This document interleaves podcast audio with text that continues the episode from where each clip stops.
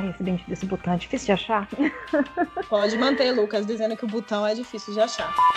Então, assim, eu tava aqui pensando eu, com os meus pequenininhos botões. Como Gente, vocês já perceberam que todas as mulheres aqui adoram botões. Vou falar de como eu me identifiquei como Pera nerd. aí, Yashi, Yashi, volta. Eu não sei. Yashi, Yashi, Yashi, Yashi. É um sinal de que vocês estão me ouvindo, nem que seja no WhatsApp, por favor. Caraca, Wanda, porque tu meteu esse Mephisto. Caraca, Mephisto, todo dia Mephisto faz isso. Meu Deus, Vitória tá recebendo espírito no quarto, olha. Desculpa. Não, poxa, eu tava procurando o Luigi. Porque você falou do Mario, eu sei que o Luigi tá É que você olhou pra cima, eu fiz ou é um espírito ou é um bicho. O que, gente, pausa. O que é isso? Quebrei o fone no meio do negócio, a vida é isso mesmo, podcast, não é verdade? Antes desse episódio começar, você tem que se ligar que ele faz parte da campanha Hashtag o Podcast é Delas 2021, uma campanha criada para promover a maior participação e promoção de mulheres no podcast. Aproveite e procure pela hashtag nas suas redes sociais para encontrar muitos outros programas. Compartilhe esse episódio com todo mundo que você conhece.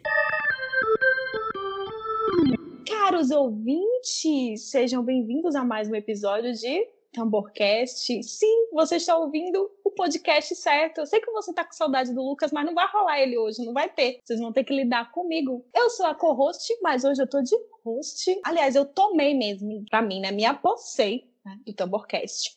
E estou aqui, não sozinha, estou na companhia. Estamos na sala da Liga da Justiça ou qualquer outro tipo de grupo que vocês queiram intitular aí, tá tudo sob controle. Não precisamos monopolizar uma empresa, né? Estou na presença de mulheres maravilhosas, mulheres que me inspiram, mulheres que fazem parte da minha vida há muito tempo, há pouco tempo, em espaços diferentes.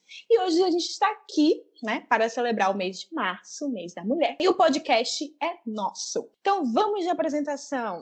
A primeira é ela. Fala, Yasmin. Hello! It's Olá. me.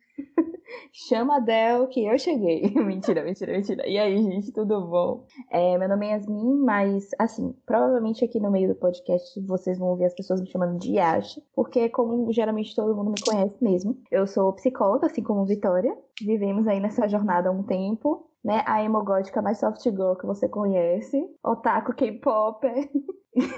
sim, eu assumo as minhas raízes bem fanfiqueira, bastante, sim, leitora nas horas vagas, que são muitas. Mas enfim, é, vocês podem me encontrar no Instagram como Psi Falando Sobre. É, tá meio largada as traças, mas vocês me encontram lá, pode me chamar, eu converso, de boa. E é isso aí. E é, eu acho que é só isso. E agora pode entrar, Clécia. Oi, gente. Então, provavelmente vamos chamar de Cleo, como vamos chamar também Yasha de Yasha. Mas, enfim, cá estou eu. Eu sou absolutamente surtada no privado, low profile no público, otaku, K-popper, graças à pandemia, psicóloga analista do comportamento, chata pra caramba quando quero. E vocês podem me encontrar lá no arroba 1 comportamental. Também largada as porque eu sou muito low profile, entendeu?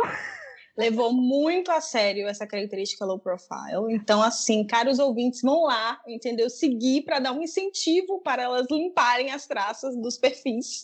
Acho Ai, importante. O low profile surge naturalmente. Não é, pode- não não é uma muda, juro. característica, é um mood, é um estilo de vida. Low profile. E agora, ela, não menos importante, mas que acabou de ganhar o meu coração em pouco tempo, ela que pegou na minha mão e disse: Vamos, mulher nerd, vamos, mulher geek, vamos pra luta, entendeu? E nós criamos a nossa própria Temícera. É isso mesmo, nós temos uma Temícera, vocês não saberão onde fica, porque, claro, a lógica é que seja escondida, né? Hum, pode entrar, Delos. Boa noite, ouvintes do Tamborcast. Talvez você esteja ouvindo esse podcast durante o dia, então bom dia para você. Meu nome é Isabel Barbosa, eu sou redatora e podcaster no Maratona de Sofá.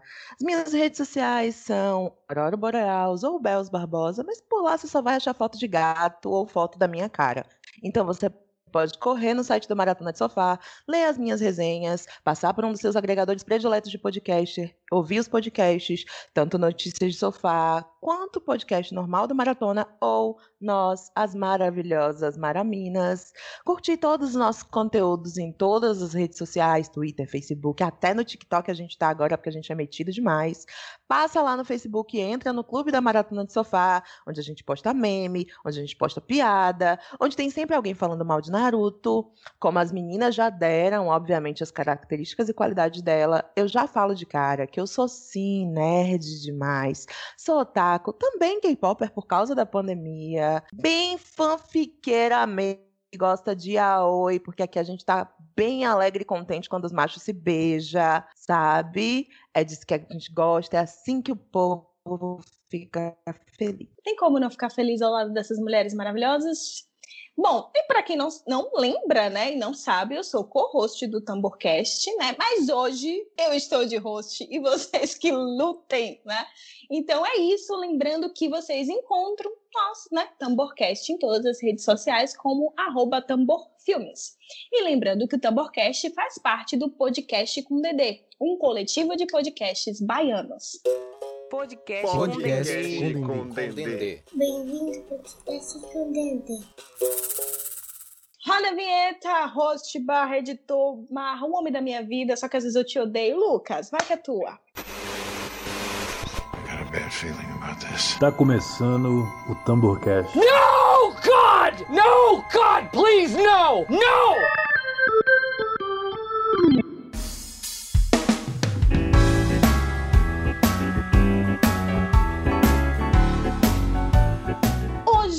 Estamos aqui para falar sobre nós, sobre heroínas da vida real e trazermos um pouco das heroínas que nos inspiraram. Então, eu vou começar falando para vocês, né? O que que, que que é uma heroína, né? Ou quem seria uma heroína? Na minha perspectiva, dentro do meu trabalho enquanto psicóloga e uma pessoa que utiliza as narrativas no âmbito psicológico e também para a vida, a heroína vai ser aquela que protagoniza a sua própria história, ou seja, aquela que está ali no cerne, é, que enfrenta é, suas questões, né? E, tem, e faz uma jornada diferente da jornada conhecida né, por um personagem masculino, que seria a jornada do herói. Então, ela faz uma jornada em volta do seu feminino, que é muito plural, que é muito diversificado, e ela busca se encontrar com essas questões dela. Então a heroína não vai ser necessariamente a super-heroína, porque no senso comum estamos acostumados, né, a ouvir sempre heroína atrelado a super. Mas aqui a gente vai considerar as heroínas, as personagens femininas, né, que protagonizam suas narrativas. E dessa forma, nós consideramos também heroínas das nossas próprias narrativas. Mas assim, essa é a minha visão. Queria saber o que, que as meninas acham. Fala aí, Cleo. Olha, eu penso aqui que o herói nada mais é do que aquela história que a gente vai destacar. É igual a história normal, que num filme a gente vai lá e coloca o principal e o resto fica como segundo plano. Então talvez o herói se encaixe nessa posição. E a gente realmente nasce ali junto com as princesas da Disney e vai crescendo junto com outros personagens, até chegar talvez a algumas personagens reais, né? Que também são heroínas. Então eu penso realmente que o herói é aquele que realmente vai passar pela vida como a gente passa, mas vai ter uma forma especial de contar a história. Então ele tem essa, esse destaque aí. Yashi.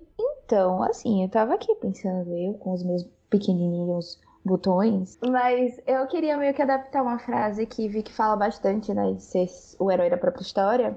Eu acho que o herói é realmente isso de ser o protagonista da, pró da própria história. Eu acho que ao longo da minha vida, me identificando com determinados personagens, eu percebi que você pode ser herói sem ser protagonista. Você pode ser um herói sendo um secundário. Então, eu vejo muitas heroínas se colocando como personagens secundárias, mas são apenas protagonistas das próprias vidas, assim, salvando a si mesmas, salvando outras pessoas, salvando o mundo, salvando várias e várias possibilidades de vida e na minha visão é bem parecida com isso. E que talvez não precise de uma heroína não é aquela pessoa totalmente em destaque ou que vai ser sempre uma pessoa boazinha. Para mim uma heroína é a pessoa que entende o lado bom e o lado ruim da vida. E no geral vive em um, um equilíbrio um certo equilíbrio. E agora fala, Belos, nossa tempestade, já dando assim, né? A deixa para o que vem mais tarde. Eu acredito também, como vocês, que A palavra hero- heroína, ela ultrapassa o arquétipo, né? Ela ultrapassa aquelas características de protagonismo e que, principalmente quando a gente fala da heroína da vida real, são aqueles moldes, né? São as pessoas que nós olhamos e nos espelhamos. São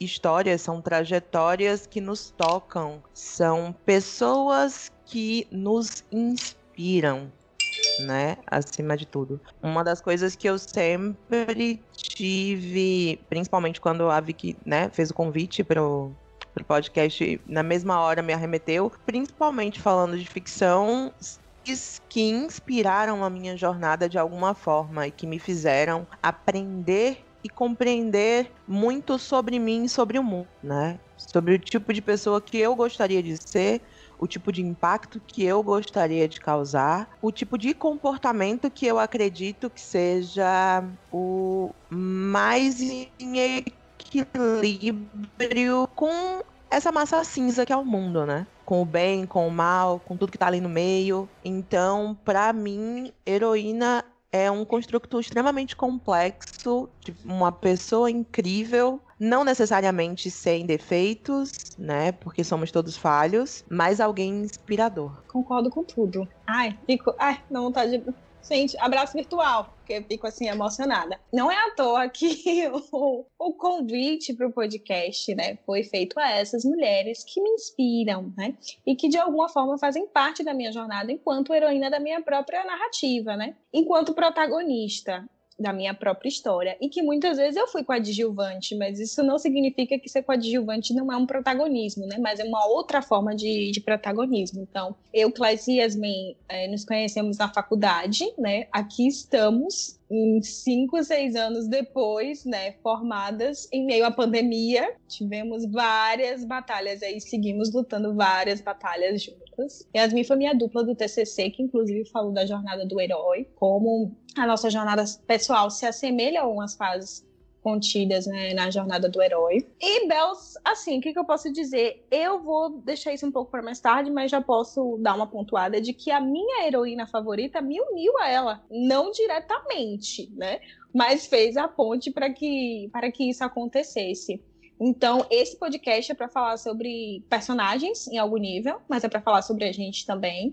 E principalmente sobre como a cultura pop está, como vocês já perceberam, né? Que todas as apresentações deixaram bem claro que existe muita influência da cultura pop, da cultura pop em sua extensa né, constelação de coisas. É, nas pessoas aqui maravilhosas envolvidas.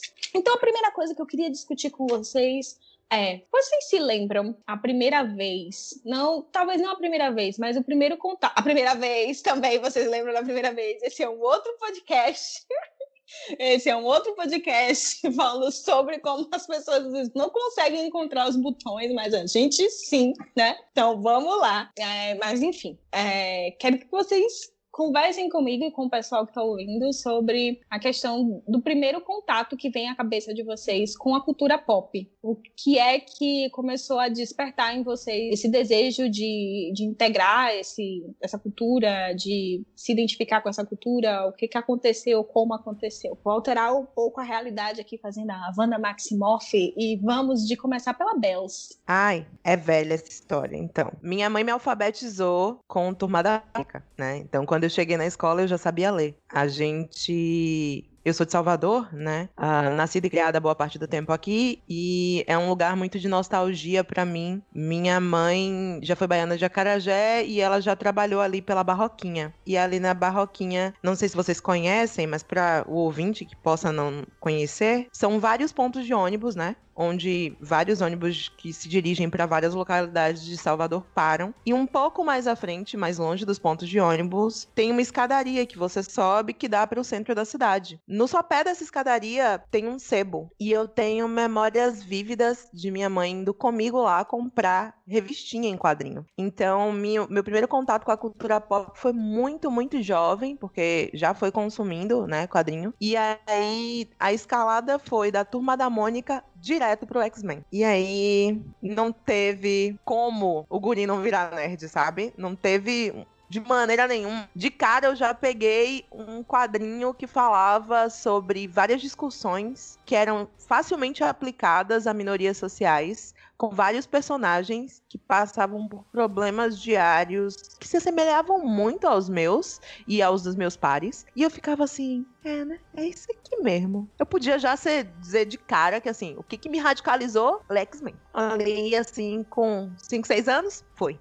ali naquela época, já comecei com aquele negócio, não. Essas pessoas tá errada aqui de reclamar que a gente não pode existir. Essas pessoas tá errada aqui de dizer que eu não posso ser quem eu sou, que a minha pele não pode ser dessa cor, que eu não posso gostar, que eu não posso. Não, não não tem condição. Na minha cara ali, naquele momento, aquelas pessoas já eram mal para mim. E aí eu fui passando de quadrinho pro, vou entregar a idade, o saudoso assistir TV nos anos 90. Já presenteada ali em toda a felicidade com sábado animado, né? E assistindo todos os bons e velhos animes, o começo de Dragon Ball, Fly, que hoje em dia todo mundo já conhece como Dragon Quest, o Bom e Velho Cavalo de Fogo. E aí você ia pra Globo, a gente tinha o Máscara, a gente tinha o, o Pokémon na Record. Então, não teve um espaço ali pra criança em mim, sabe? O Cavaleiro do Zodíaco não teve um espaço pra eu não terminar desse jeito hoje, gravando podcast falando sobre anime, sabe? Não teve. Não teve como fugir desse negócio. E, inclusive, uma das minhas heroínas de hoje vem de X-Men. Yashi, conta aí pra gente a sua história. Rapaz,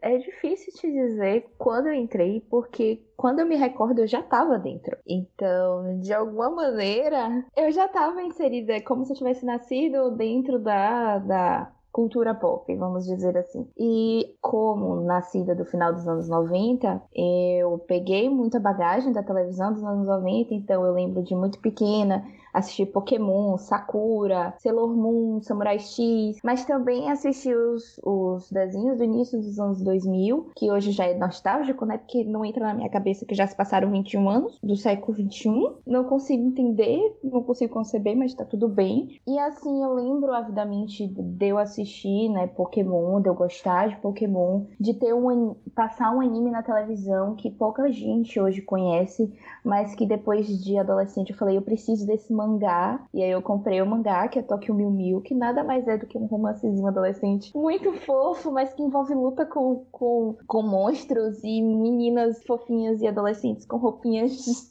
muito fofinhas e poderes. Eu achei muito, eu acho muito fofo. E também, assim, minha adolescência toda, eu acho que eu lembro avidamente, por exemplo, de uma das heroínas que eu vou trazer, que é a Ravena, eu assistindo com meu irmão Jovem Titãs no quarto dele, e a gente sabia os episódios de Coi Salteado, porque a gente repetia o tempo inteiro. Assim como filmes da Disney e música e livros, porque meu pai sempre me influenciou a ler, minha família sempre me influenciou a ler. Então, é isso. Eu não lembro de um início, mas eu lembro de coisas pontuais que hoje formaram a pessoa que eu sou. Então, eu acho que a influência da cultura pop me transformou nessa pessoa que hoje tenta lutar acima de tudo, de, da, da, sua maneira, é claro, pois low profile, como diz Clécia. E a gente vai seguindo aí, né, dentro dessa cultura, que a gente não sabe se a gente fica feliz ou se a gente fica triste de vez em quando, mas a gente ama. É aquela coisa, também podemos falar daqui a pouquinho sobre isso, que é a dualidade da cultura pop, né? Mas com certeza eu vou,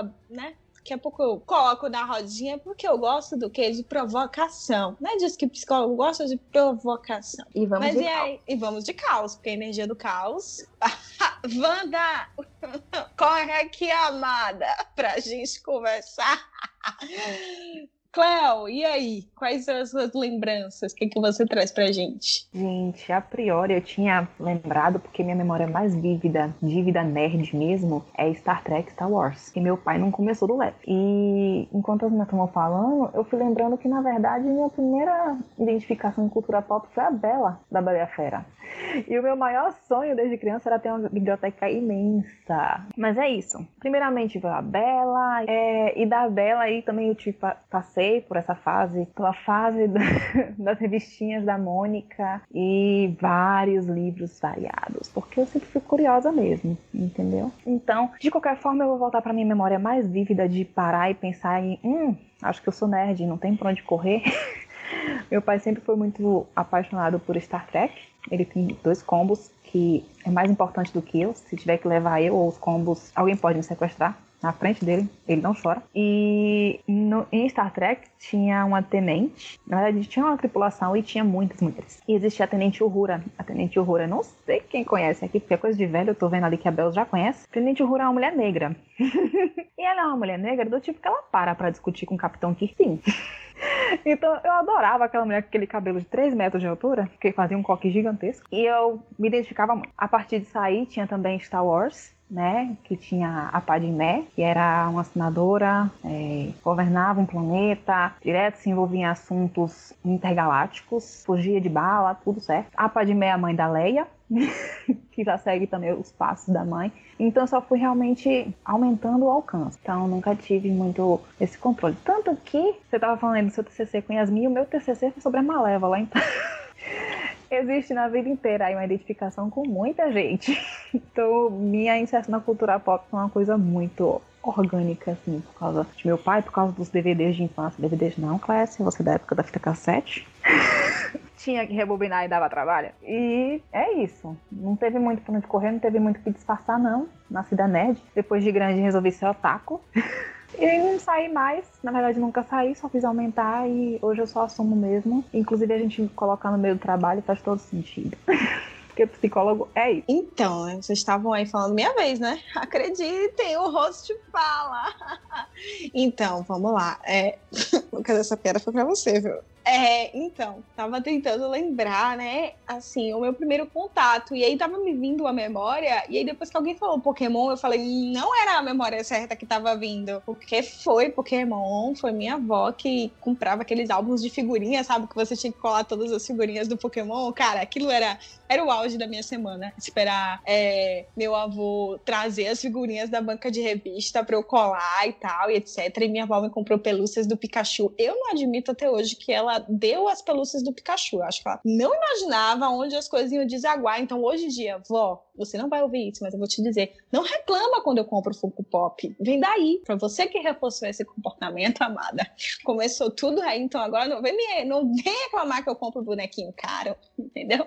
Faz parte, só a gente só elevou o nível da coisa, né? Então foi Pokémon, mas eu também lembro muito que a minha relação mais forte era com conto de fadas, né? Então aquelas historinhas que tinham o CD de você ouvir, é, narrar a história, né? E ler. E eu vou ser sincera, a primeira personagem assim, feminina que eu me identifiquei e tal era a madrasta da Branca de Neve. Eu não era Branca de Neve, era a madrasta da Branca de Neve. E eu ficava, gente, mas essa mulher tão linda, maravilhosa, esplêndida, olha esses tons de roxo que ela usa. Eu não entendo porque que ela tá incomodada em querer, entendeu? Ir atrás de Branca de Neve. Branca de Neve não pode viver a vida dela, ela viver a vida dela e todo mundo, entendeu? Já assim, viver a sua vida, cada um no seu quadrado, se for o caso, já que o santo não estava batendo aquela coisa, não, tava, não tinha uma química, não tinha uma interação, mas eu precisava mandar a coleguinha pra floresta, né? Precisava fazer aquilo com a bichinha. E, enfim, Aí eu, eu, lembro bastante disso. Sempre foi muito de, de, ler, né? Minha família sempre me incentivou a ler. Eu sempre assisti muita televisão, então, assim, Castelo Ratimbum, essas coisas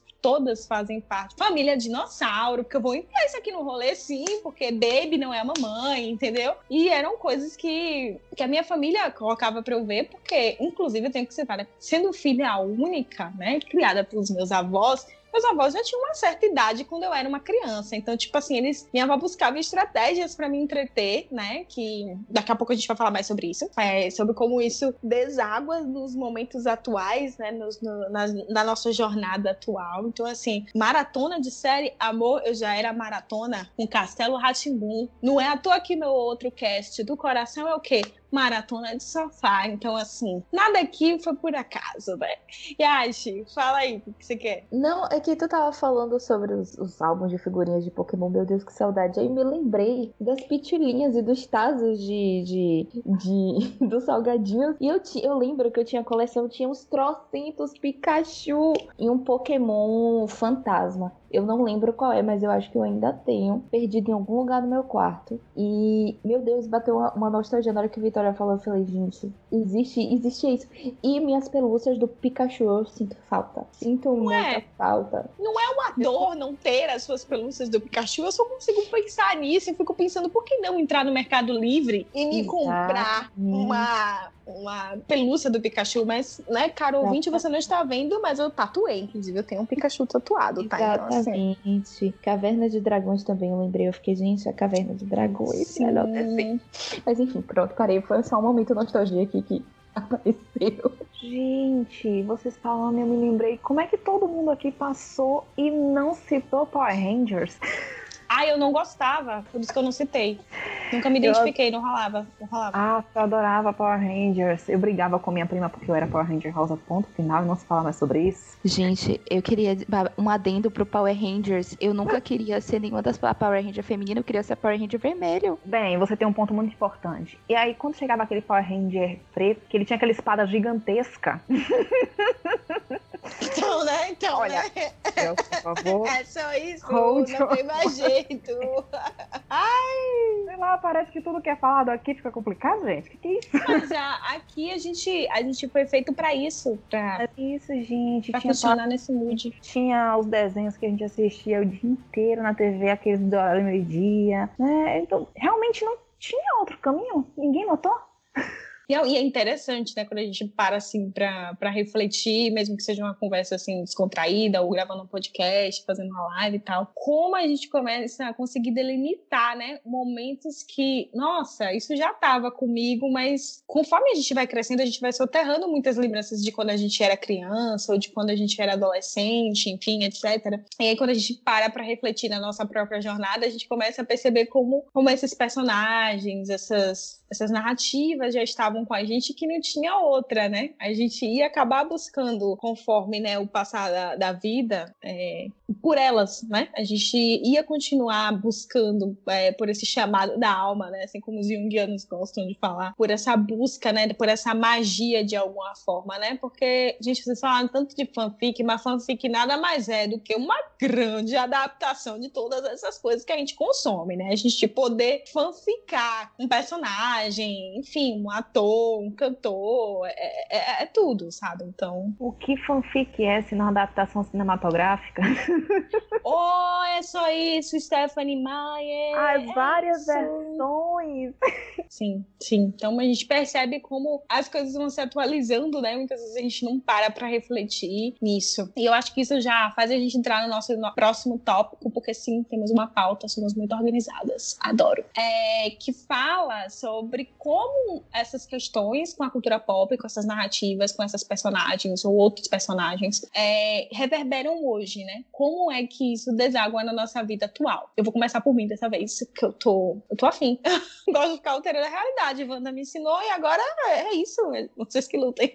então, né? Eu acho que eu não tinha percebido o que era ser nerd até quando eu terminei a faculdade. Eu não sei se isso vai ser um fato muito chocante, mas me incomodava muito as minhas amigas marvetes que estão aqui nesse cast, que era um saco. Eu falava, meu Deus, do que que essas mulheres estão falando? O que que tá acontecendo desse multiverso? Que chatice. Inclusive, essa é uma característica do mundo nerd que mexe muito com as minhas questões, né? Desde saber que no HQ tal a Wanda disse pro Visão e isso é uma referência que tá na, sabe? Então, tipo assim, vocês veem pelas lives do Tamborcast que eu não ligo pra isso, né? Que é Lucas que lida com os detalhes técnicos, porque eu tô mais interessado em consumir, faz parte da minha personalidade. Eu não consigo pensar nisso, mas eu acho que o, o mundo nerd, assim, não sei o que, que as meninas acham, comentem quando for o momento aí de vocês, que eu acho que tem um massacre, assim, uma pressão, principalmente em cima das mulheres, provarem que elas são realmente nerds, né? Então, assim, o homem nerd, olha, não vou pedir desculpa não, que vocês não merecem desculpa nenhuma. Vocês podem ser, no mínimo, medíocres, entendeu? E comentarem, tipo assim, a roupinha do Superman. Ai,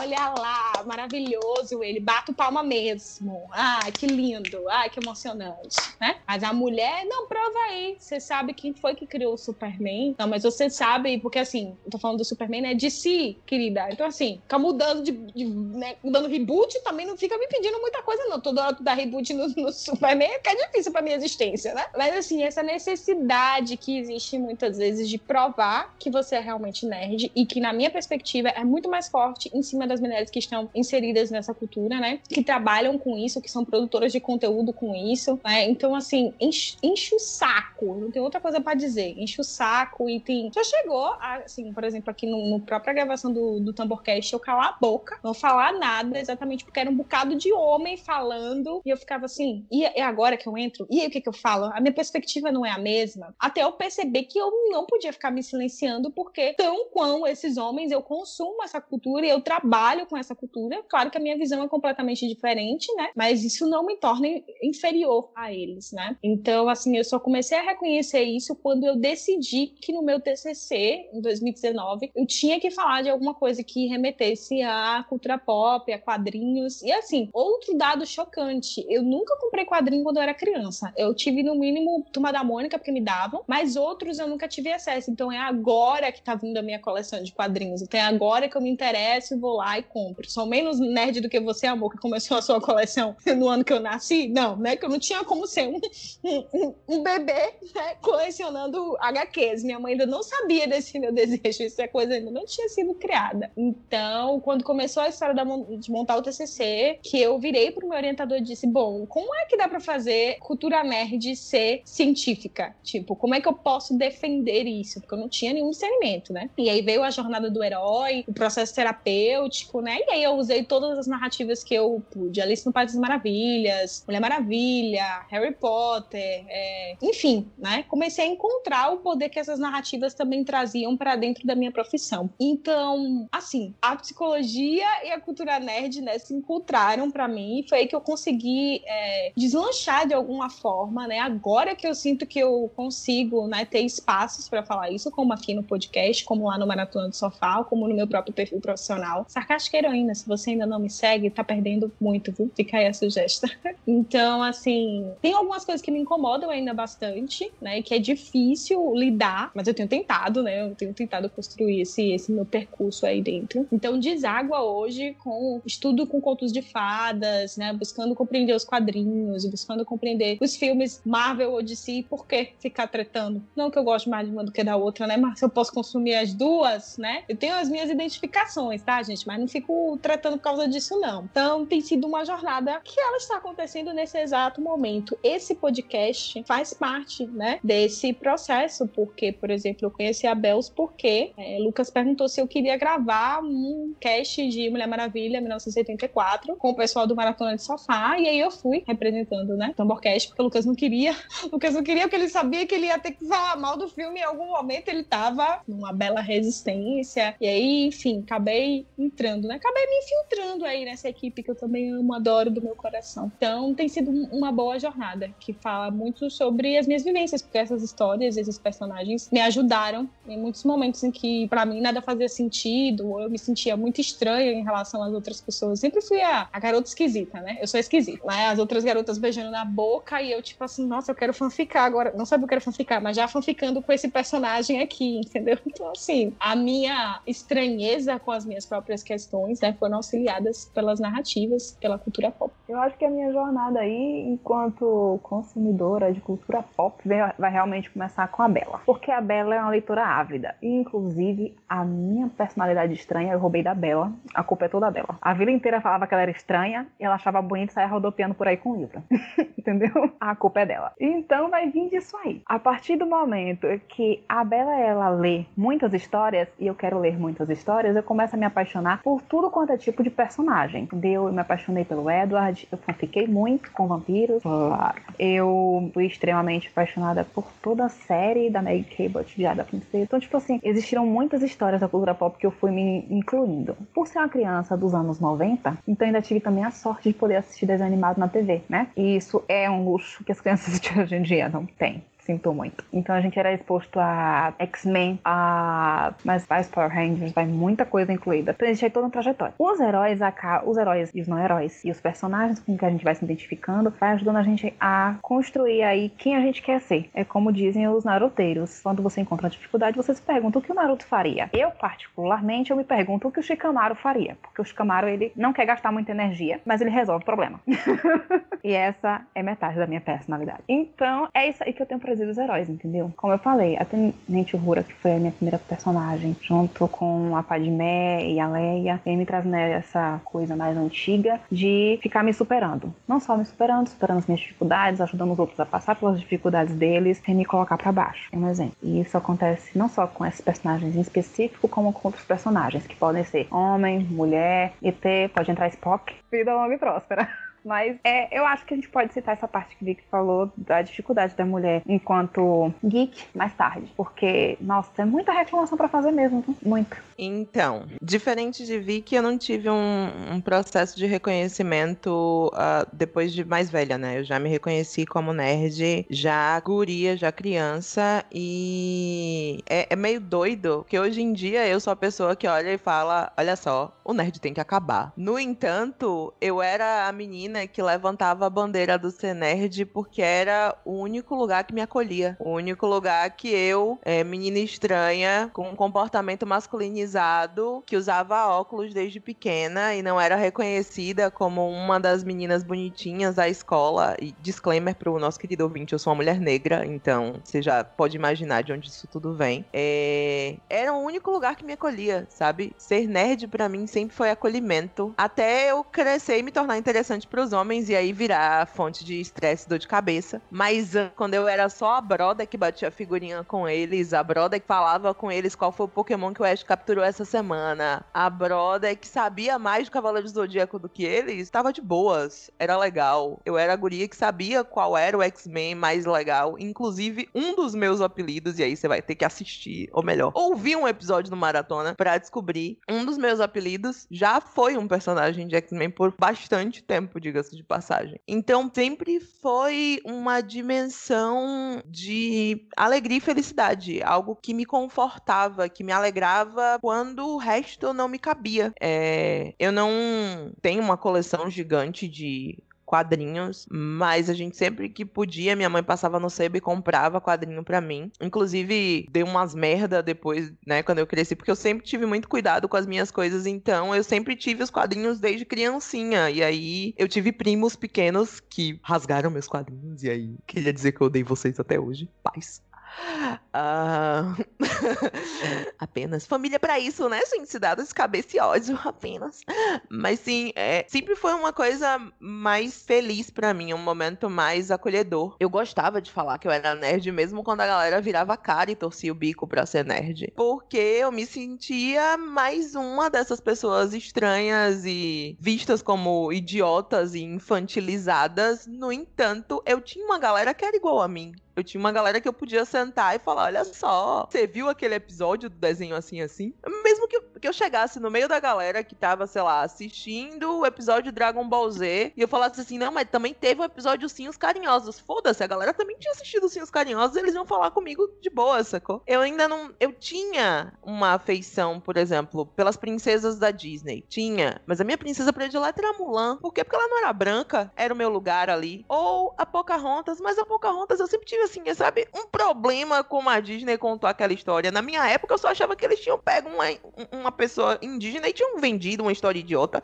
Eu não acreditava naquilo que ela baixou a cabeça por homem branco, então eu ficava meio assim, hum, bonita, mas não vamos, não. A gente não vai aqui se relacionar. Depois eu cresci, aprendi história, a história não era exatamente aquilo. E aí, mais ódio da Disney um pouco, não é verdade? Mas a minha princesa favorita sempre foi a Mulan. Por quê? Porque ela libertou a China. Ela era foda, sacou? E eu queria ser foda. Sempre fui a guria masculinizada, então eu era guria que dava porrada nos brother. Então eu queria ser a guria que libertou a China. Tudo bem. Não tinha como eu libertar a China, porque eu não sou chinesa sou daqui de Salvador, eu sou uma mulher negra, não sou asiática, etc, etc. Vocês vão aí me desculpando, galera, né? Que seja dessa etnia, que fica aí chateada com minhas falas. Mas é, era muito lúdico para mim pensar todos esses universos, né? E aí depois que você vai crescendo, e, e eu nunca tive um momento que você para de assistir desenho, por exemplo, 30 anos nas costas de otaku, a vida é isso, né? Fazer o quê? Eu nunca tive esse momento assim, ah não, vou parar de ver Dragon Ball. Nunca tive esse momento, ah não, eu vou parar de comprar camisa de personagem. Não vou gastar dinheiro comprando boneco. Nem que fosse a lembrança do McDonald's eu comprava, não importa. Eu tinha que ter ali aquele bonequinho do Mario. Vocês vão ter que lidar, sacou? Então, sempre foi um meio muito mais de felicidade e acolhimento para mim, de suporte emocional e de, meu Deus, nossa, os ideais, né? Tipo assim, ah, gosto desse protagonista aqui, gosto dessa personagem aqui. Não, é justa, é uma pessoa acolhedora, é uma pessoa que inspira. E, e aí, já vamos de, de cara que uma das personagens que eu escolhi é que eu venho com amor há mais tempo, é justamente uma professora. Todo um negócio de um arquétipo ali de querer ensinar as pessoas, guiar, moldar mentes. Meu Deus do céu, socorro, por quê? Não sei. Estamos aqui. É isso. Tô aí, inclusive, na faculdade para ser professora. Vou falar o quê? Me pegou pela mão e saiu me levando, sacou? A gente é só faz o quê? Agradece, apenas. Apenas agradecimentos. É, meu percurso como uma pessoa geek, nerd, eu não sei te dizer exatamente como foi que eu me aceitei, mas eu lembro exatamente como, quando e o porquê. É, eu sempre tive engajada nessas, nessas, nesse, nesse círculo, né, no conteúdo que era passado. E mais de alguma forma eu era podada para ser a garota normal, várias aspas aqui ditas. Então, eu consumia as coisas porque era o que passava na televisão, eram era o que tinha disponível para mim enquanto criança, mesmo tendo vagas memórias, porque eu não lembro muito do desse período, mas eu lembro que das coisas que eu assistia e eu lembro que quando criança às vezes eu tinha que fingir que eu não gostava de certas coisas, mas toda sexta-feira eu tava na casa da minha tia e sentava no computador de meu primo para jogar tipo um Need for Speed, que é um jogo de carro. Então, eu de alguma maneira tentava muito sustentar esse meu lado nerd geek, mas até um determinado ponto da minha vida eu tentava suprimir ele. E só que eu tinha meus métodos, né, de conversar sobre, de manter isso na minha vida, como por exemplo a, a minha digníssima melhor amiga que também não está aqui, mas que também é uma grande blogueira nerd. Não fala sobre coisas nerds, mas ela é uma blogueira nerd nerd. Alô, Iaquinho, estou licitando. É, e quando chegou o meu ensino médio, se eu não me engano, no meu primeiro ano,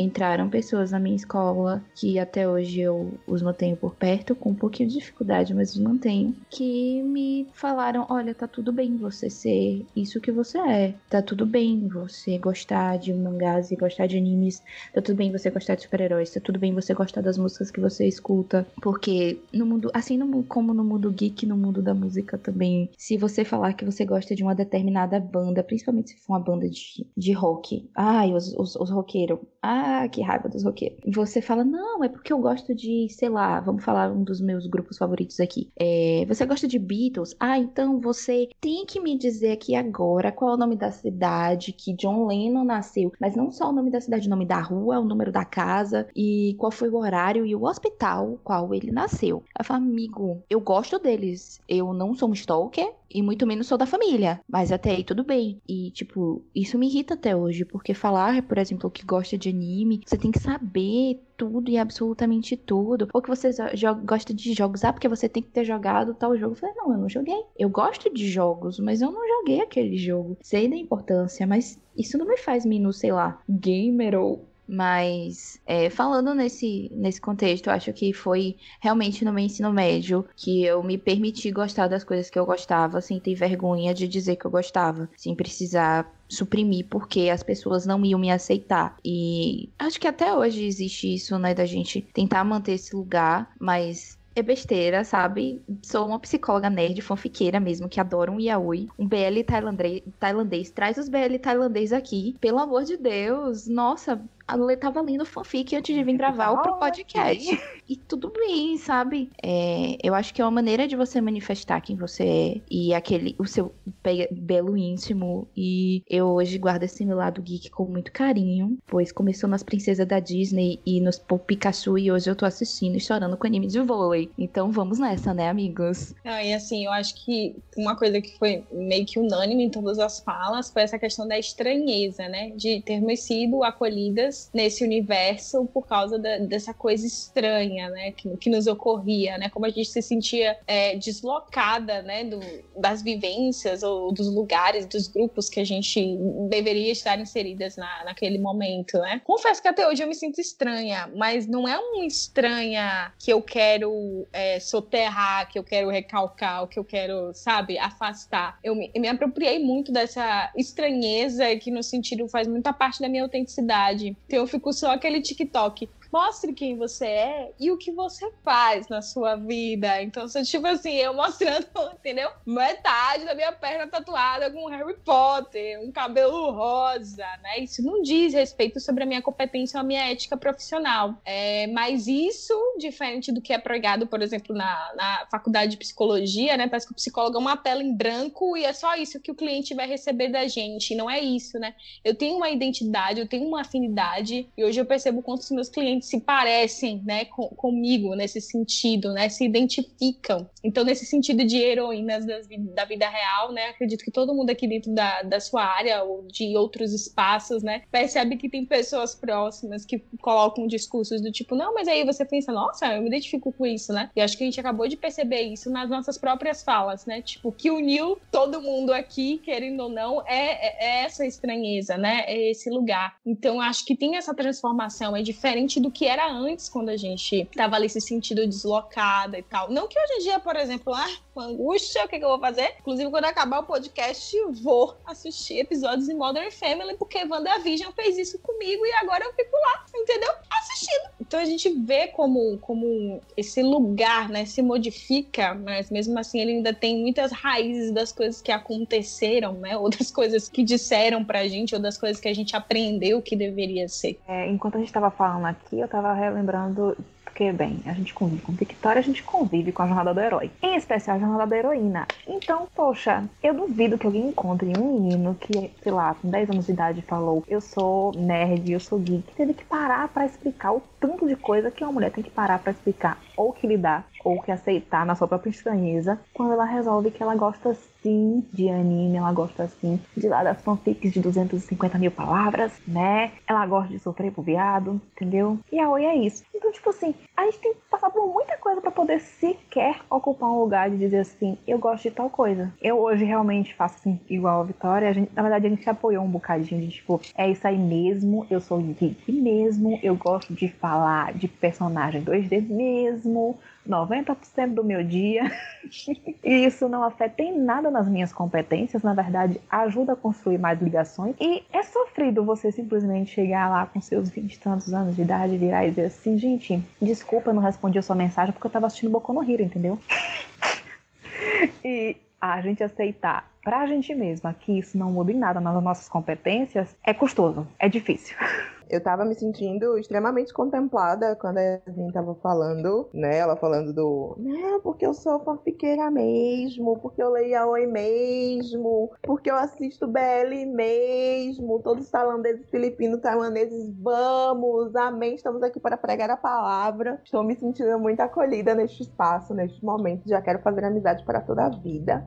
É... Então, com relação ao bom e velho preconceito que a gente sofre enquanto mulher nesse meio. Eu sempre fui, é, e é meio que um, um traço da minha personalidade que eu tento moldar hoje em dia, mas eu sempre fui muito combativa. Então, se qualquer macho virasse pra mim e falasse, ah, prova isso, que você é nerd mesmo, me falar não sei quantos capítulos, eu ia sentar e falar os 45 capítulos e provar que eu sabia mais do que ele, porque eu sou esse tipo de mulher. Infelizmente. Hoje em dia, graças a Deus, eu melhorei bastante. Então, se o macho vira pra mim e fala, prova aí que você é nerd, eu falo, vá se fuder. E é isso, sabe? A gente modifica as táticas que a gente utiliza de enfrentamento, né? Pra lidar com esse tipo de comportamento babaca de homem. É, graças a Deus, eu fui é, agraciadas pelos céus, e aí eu tenho a oportunidade de passar vergonha com mulher também, né? Nunca aconteceu. Mulher nenhuma olhou para mim nunca na vida quando estava me queixando no Tinder e falou: "E aí, que mangá você tá lendo?". Nunca, nunca existiu isso. Pelo contrário, se eu falo que mangá ela me fala, me indica outro tipo de coisa, sabe? Outro tipo de relacionamento. Por isso aí estamos sempre perguntando pra pessoa que é bissexual, pansexual, roda aí dos outros lados, corta dos dois lados, na é verdade. Por que gostar de homem? Ninguém gosta de homem, na é verdade. Se sexualidade fosse escolha, ninguém gostava de homem. Ninguém. Nem homem gosta de homem. Pelo amor de Deus. Gosto do que, né?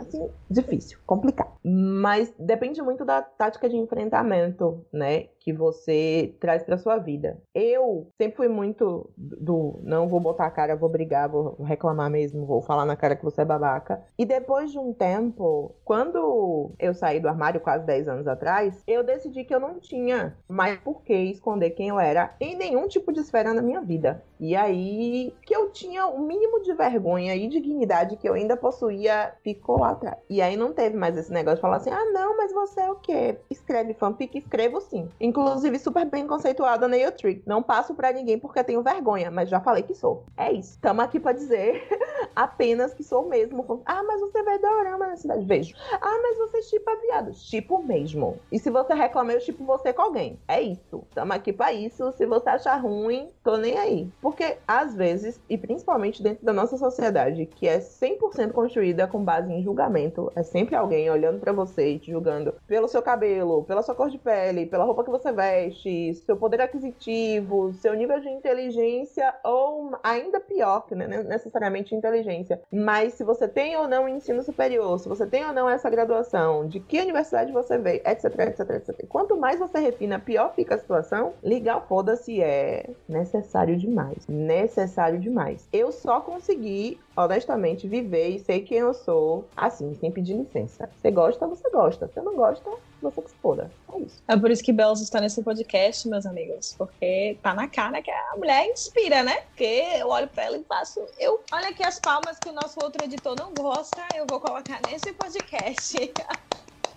que merece toda a aclamação possível. Mentira, né? gente, não se inspira, não. Nesse momento eu tô falando com vocês com a mão cheia de super bonde, toda colada. Não se inspire em mim, não. Tem cola, inclusive, aqui na minha orelha, porque na hora que eu botei o fone para ver se ia pegar, passou por orelha. Não se inspire em mim, não. Eu claramente não sou um bom modelo de adulto. Mas faz parte inspirar as falhas também, né? Nas falhas a gente também aprende. Então, assim, é... mas voltando, eu concordo, assim, né? Que cada um tem um, meca... mecanismo de enfrentamento, né? É... Que... Mas que, mesmo assim, as mulheres são o tempo todo oprimidas na sociedade. Então, é o tempo todo uma pressão para ser silenciada, uma pressão para entrar em um padrão, uma pressão para né, mostrar mais serviço. Então a gente está o tempo todo vivenciando isso. Só que eu acho muito importante realmente ligar o foda-se, né? Porque assim, hoje eu dou o cala-boca fazendo o meu trabalho. Eu não preciso provar um homem nerd que eu li aquele tal quadrinho, entendeu? Porque o meu trabalho tá lá. Quem quiser consome, quem não quiser não consome, entendeu? Só ficou difícil para mim, por exemplo, né? Nesse mundo podcaster, ainda estou aprendendo, né? Então é como é que eu, né, vou me impor aqui, né? Mais cedo a gente estava no quebra-gelo, porque sim, tem um, uma sala quebra-gelo antes, né? Pra gente começar a gravação. E eu tava falando é, sobre esse movimento, que agora fugiu da minha mente, que eu não lembro qual é o movimento que eu estava falando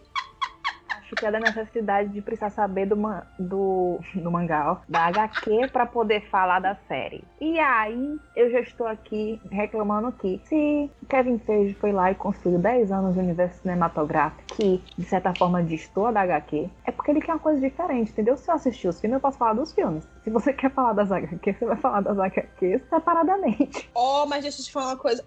Ele tem um privilégio de ser o quê? Homem! Homem. Ah, porque no dia que Perry Jenkins, né, não fez do jeito que as pessoas esperavam que ia rolar em, em Mulher Maravilha 1984, não tô passando pano. Todo mundo ficou falando por que, que uma diretora mulher não deu jeito naquilo. E eu, tipo, gente, bora pra realidade que, assim, a gente não sabe o que, que acontece ali nos bastidores, não. A gente não sabe o tanto de poder que essa mulher tem pra, pra controlar essa narrativa. Então, assim. Ela também é assalariada. Não, não, né? Mary Jake estão aí, né, amada? Então, assim, não tão assalariadas quanto você. porque Com certeza o seu salário é superior ao nosso, mas assim. Mas entende? É, não, mas aí, agora pegando outro gancho, porque agora eu esqueci do que eu ia falar no Quebra-Gelo. É, são universos diferentes. São universos diferentes. Eles não se anulam, né? Eles se integram de alguma forma, né? Eles conversam. Então, assim, eu tô meio cansada, meio muito cansada, e aí eu ligo foda-se mesmo, né? É, por exemplo, criar rivalidade, né? Entre duas empresas famosas, como Marvel e DC. Cara, eu tenho as duas, eu tenho um vasto universo nas duas coisas. Por que não consumir, né? Com aquele que eu me identifico talvez mais do que com o outro. E um outro adendo, criar rivalidade entre personagens, né? Comparar a jornada de personagens femininas, por exemplo, né? Do dia que eu tenho que. Todas quantas vezes que eu tive que ler ou ouvir Capitã Marvel e Mulher Maravilha, hein? Eu fico, gente, bora com calma, porque se. Entendeu? Mas no sentido de comparar uma jornada com uma outra, uma vivência com uma outra, sendo que cada uma fala de um lugar, né? De uma vivência, de uma experiência completamente particular. Então, eu reflito, eu reflito nisso também, que e vejam, né? há quem diga que cultura nerd, quadrinhos, enfim, filmes de heróis, etc, etc, não tem nada a oferecer. Olha o tanto de coisa que a gente já falou de um veículo que, inclusive, é um veículo de massa, né? Porque filme de herói, gente, está sendo feito a rodo. Série, esses tipos de produções estão aí sendo né, colocadas para rodar o tempo todo, então a gente está consumindo. Então, são formas de perpetuar é, estereótipos, são formas de perpetuar comportamentos racistas, homofóbicos e etc. Então, assim, se a gente assiste também sem, sem um olhar crítico, a gente deixa passar muita coisa. E aí eu acho que isso também pode contemplar um pouco do que a cultura pop fez por nós, né? A gente consegue pensar em realidades que são fantasiosas, mas nos ajudam a perceber certas coisas diferenciadas. O que aquele tratado de Sokovia fez? Que todo mundo ficou, tipo, dividido. O que a gente ia fazer? E se fosse na nossa realidade? O que, que a gente pode adaptar para nossa realidade? Quais são os privilégios políticos têm na nossa realidade que se aproxima daquela realidade fantasiosa e incrível, vamos dizer assim? A gente consegue pegar aí algumas coisas que passariam desapercebidas e por estarem na tela de cinema a gente presta muito mais atenção, entendeu? E eu acho isso incrível em filmes fantásticos, em filmes seja de heróis, seja de princesas, seja de guerras nas estrelas. A gente sempre vai conseguir reparar alguma coisa que parece demais com a nossa realidade. É igual assistir Game of Thrones. O que é Game of Thrones? É uma grande série de política, porém que tem dragões. então, realmente, eu acho que dá construir. muito amor. Dragõezinhos que morreram, infelizmente. Justificou tudo assim, o que aconteceu aqui nesta merda, né? Mesmo vida longa, a gente queria, não teve roteiristas. Eu tenho certeza que tem um grupo no WhatsApp dos roteiristas, né? Como ferrar uma série estrelando os roteiristas de Game of Thrones. Em seguida, vem os roteiristas de, de Sabrina e outras, assim, zilhões de séries que a gente pode citar aqui. Isso vai dar é. processo? Não, né? Eu espero que não. Não tem advogado, não. Ninguém que tem. Mas é isso. Realmente, essas realidades fantásticas e fantasiosas nos dão um olhar novo, uma lupa diferenciada para poder acessar aí certos conhecimentos que a gente ignoraria na nossa realidade. Eu tava pensando nisso, né? Nessa. nessa da construção, acho que mulher dentro desse universo. E eu acho que existem muitas fases, principalmente de amadurecimento dentro dessa construção. Porque mesmo consumindo muita cultura nerd e tendo muitas maneiras de se identificar e de projetar aquilo que você é em personagens, é, também existe muito do que nossa sociedade é dentro daquilo e você acaba introjetando certas coisas. Você acaba introjetando alguns preconceitos enraizados e, e situações que são adoecedoras, mas que acabam lhe mantendo no status quo. E esse mesmo mundo lhe, se, lhe faz perguntar. Por que eu tô fazendo isso? Por que isso é realmente aceito? E começar a questionar certos padrões e, e identificações e dentro da, até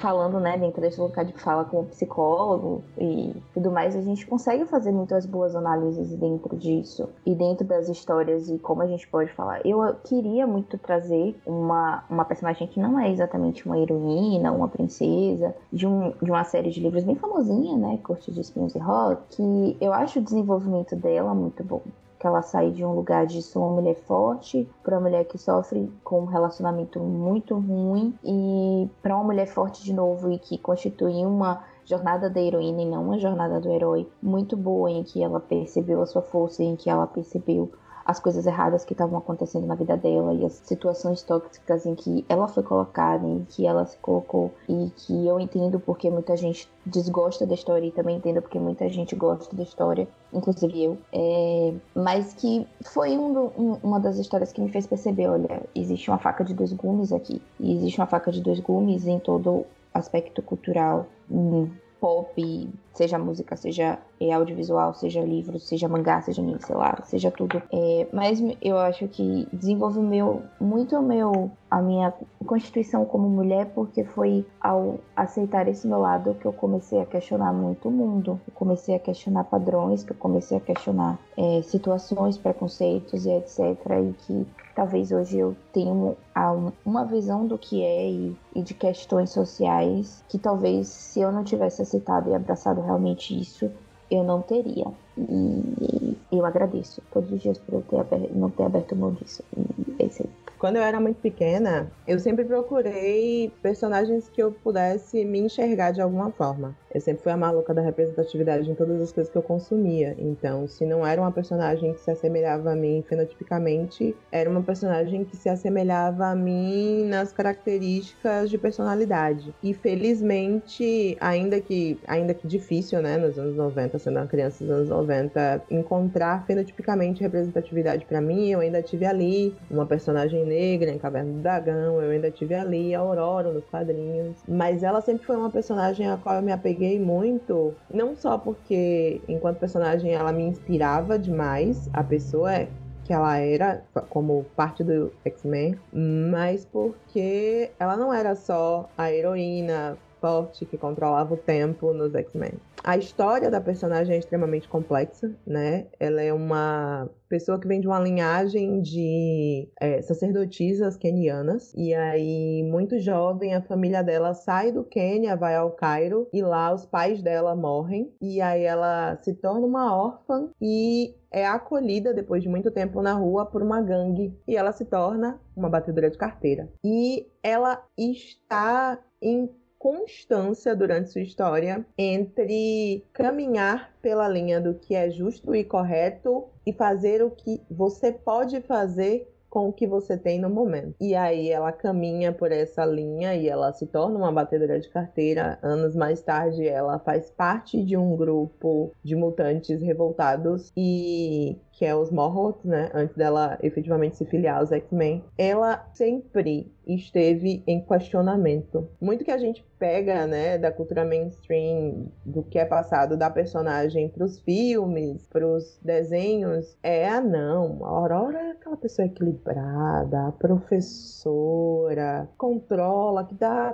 conselhos. Ela é tudo isso. Mas ela também é a pessoa que, quando tem que descer o raio no Thor, ela é a pessoa que desce o raio no Thor. Ah, não, mas ele é o deus do trovão. Mas a feiticeira da magia elemental é ela, pai. Até o machado, até o martelo dele ela levanta. Inclusive, ela tem um próprio, diga-se de passagem, que fizeram só para ela. Esse é o nível do poder desta mulher, desta feiticeira, dessa mutante. Ela é literalmente uma deusa, uma louca, uma feiticeira. Eu amo, inclusive, extremamente representada por Rick Renner aí. É um personagem extremamente dual, que me ensinou desde cedo que ninguém é feito apenas de qualidades, ninguém é feito apenas de defeitos. Que você tem que encontrar um equilíbrio dentro de si mesmo, porque não existe sempre a possibilidade de você transbordar nos outros, né?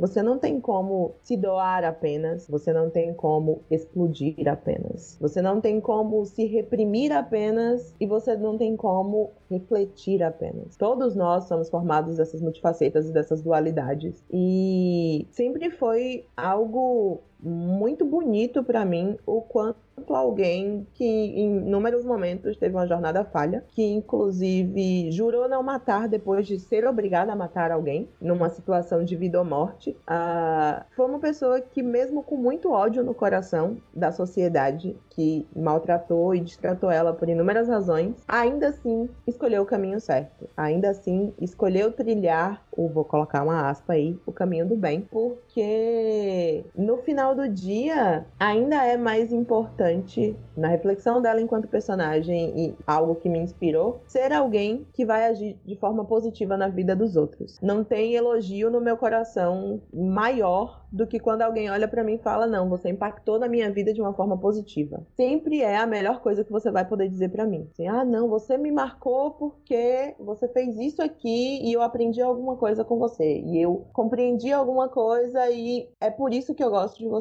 Não elogia a minha inteligência, não elogia a minha beleza, fale para mim assim, não. Eu agi de alguma forma que te ajudou a impactar e que te ajudou a melhorar a sua vida. É muito, ah, peguei essa personalidade da personagem e vivi para mim. É, eu me arrependo de maneira nenhuma, honestamente. Talvez é uma coisa que eu preciso levar pra terapia, eu não sei, tem três terapeutas aqui. Vamos lá, quem sabe elas me digam. Ai, querida, você precisa se tratar. Não sei, pode ser, quem sabe. Mas é algo que eu sempre acreditei que refletindo sobre o caminho alheio e refletindo sobre os problemas que as pessoas atravessam, você também consegue refletir a sua própria história, você também consegue aprender coisas. E eu sempre fui muito de aprender pelos erros dos outros. Se eu vi que você quebrou a cara fazendo algo de incorreto ou trilhando um caminho que vai te causar dor, eu já olhei por ali e falei, não vou viver essa experiência, não vou estar tá querendo. E se eu puder virar para alguém mais tarde e falar, olha só, nesse caminho tem espinho, melhor calçar um sapato, eu vou. Eu acredito que quando a gente trata não só de cultura pop, mas mas de qualquer conteúdo que a gente consuma, né, pro lazer, a gente tem que sempre levar um pouco do que você tira dali, metaforicamente falando, como você aplica aquilo na sua vida, no que aquilo te enriquece, e criticamente falando, não, essa obra aqui não necessariamente é perfeita e incrível, tem seus defeitos. Obviamente que esse tipo de reflexão crítica só vem com conhecimento, né, e com reflexão muita, mas é sempre bom a gente deixar um pouco a carteirinha do fã do lado e pegar um punhadinho de sal e falar: não, olha só, nessa obra aqui existem esses e esses e aqueles problemas. No entanto, a gente não precisa tacar ela no lixo. Ela ainda me acrescentou dessa, dessa, daquela forma. Hoje, já mulher mais velha, eu ainda tenho vários problemas e vejo vários defeitos em X-Men eu vejo vários momentos que a escrita de um ou outro diretor modificaram características nas personagens e fizeram elas serem aquele personagem, né? Ou se bem fora, o personagem fora do personagem. Uh, e isso, obviamente, impacta a forma como a gente percebe aquele personagem que a gente gosta ou que a gente desgosta, depende de quem estiver mandando na run do X-Men em questão. Mas algumas características nunca mudam e elas não só ajudaram a fomentar quem eu sou, mas elas ajudaram a me perceber o mundo com um mais de modéstia, humildade e um pouco mais de afeto. Por ela ser um personagem que tá sempre tentando ajudar e tentando encaminhar outras pessoas, principalmente com base nas coisas que ela viveu e com base nas coisas que ela sofreu, eu sempre enxergo que o caminho, ainda que tortuoso das outras pessoas e do mundo como um todo, existe uma solução e que às vezes, melhor parte, maior parte das vezes, é mais fácil ouvir, acolher e dar a mão do que você simplesmente rejeitar e brigar. Obviamente não dá para aplicar isso sempre, né? Eu não vou estender uma flor para quem tá querendo me dar um tiro na cabeça, mas sempre que possível, o acolhimento e o diálogo é uma possibilidade que eu prefiro levar. E é um dos grandes, digamos assim, é, uma das grandes lições que a personagem em si, que é a Aurora, a Tempestade, me deu. Eu acho incrível, assim, que X-Men, e nós quatro, enquanto uma geração que foi formada junto com a, o horário que ele passava meio-dia, né?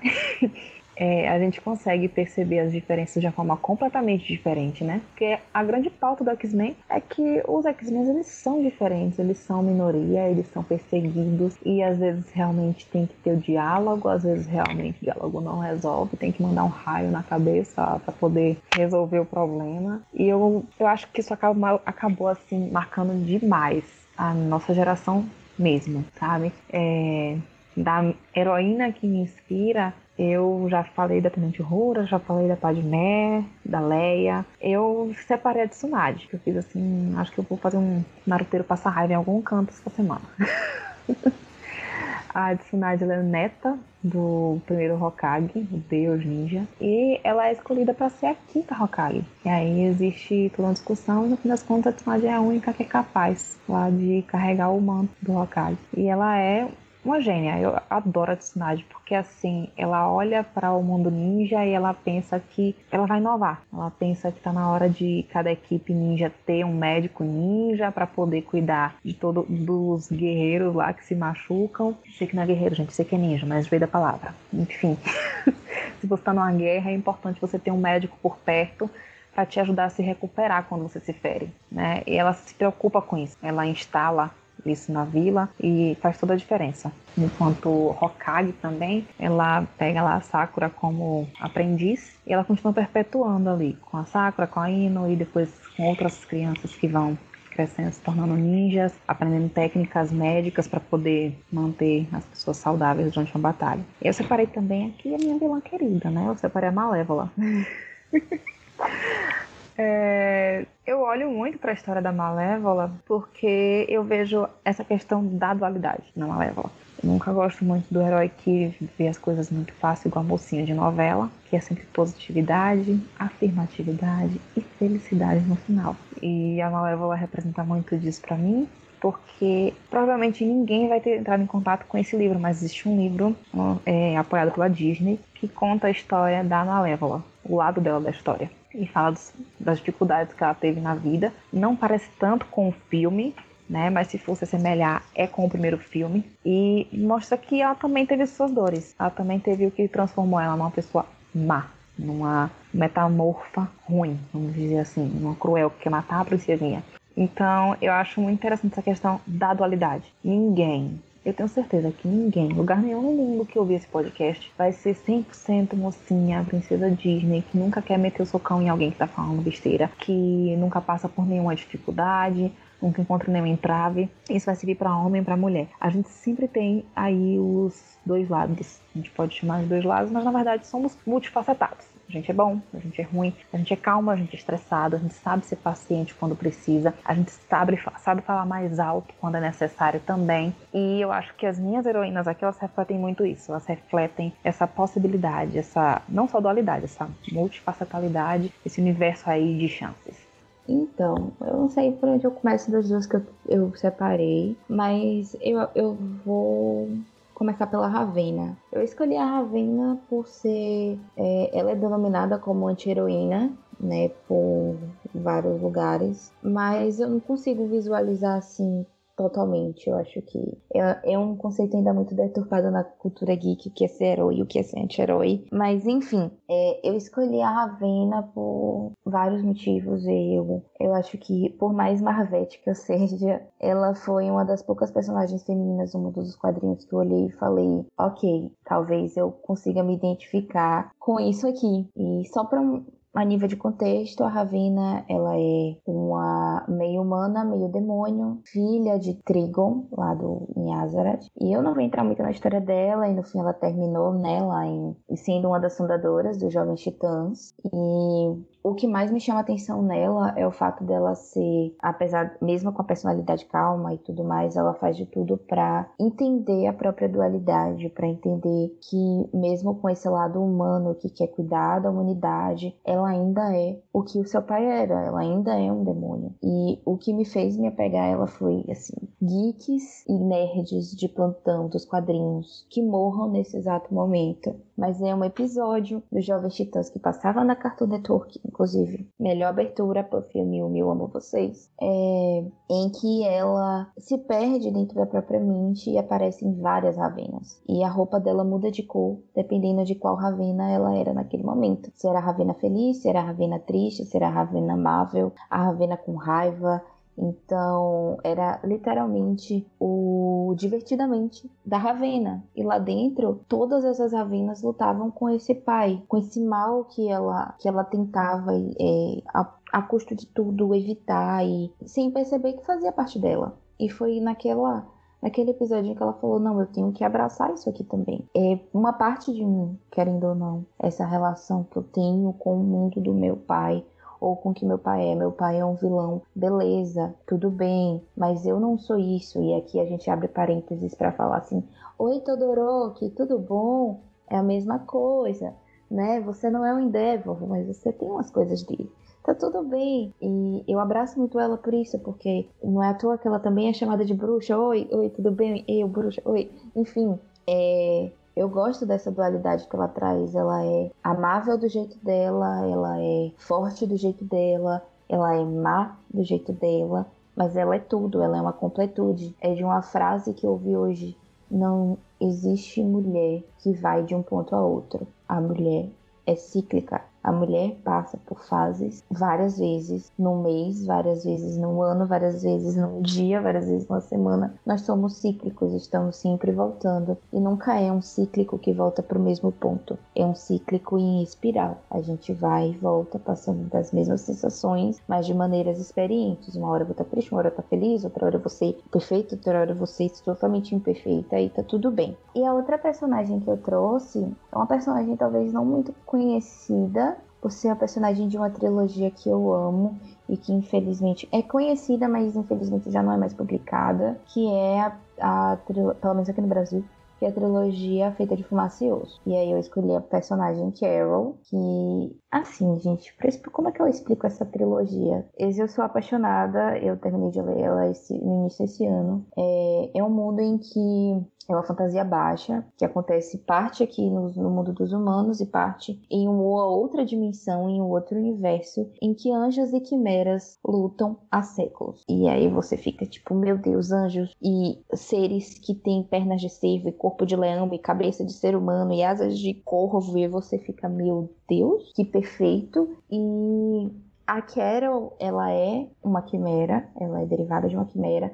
Não daremos spoilers aqui, mas dá para entender. Furries, alô Beastars, é, dá para entender que ela faz parte desse mundo logo no início. E apesar apesar dos apesares, de ser uma fantasia que tem um romance, eu gosto muito do desenvolvimento que a autora dá para Carol, porque ela descobre o que aconteceu com ela, né, com a vida dela, com, sobre esse mundo, sobre todas as questões dessa guerra que acontecem há séculos e ela se prepara para essa guerra, abrindo mão de uma paixão, mas sem nunca abrir mão da sua própria vulnerabilidade. Uma vez eu conversei com Vicky sobre isso, porque para sermos mulheres fortes, nós temos que abrir mão daquele sentimento e dessa daquilo que chamam de fragilidade. O que é ser frágil, gente? Por que você ter sentimentos e chorar e se apaixonar ou ficar, sei lá, de boiolice por aí por alguma coisa é ser considerado frágil? Porque cá para nós, eu dentro da minha visão, tanto como estudante de psicologia como uma pessoa que se interessa por saúde mental, é a pessoa mais frágil é aquela que não tem contato com os próprios sentimentos. A pessoa mais, a pessoa tá um triz de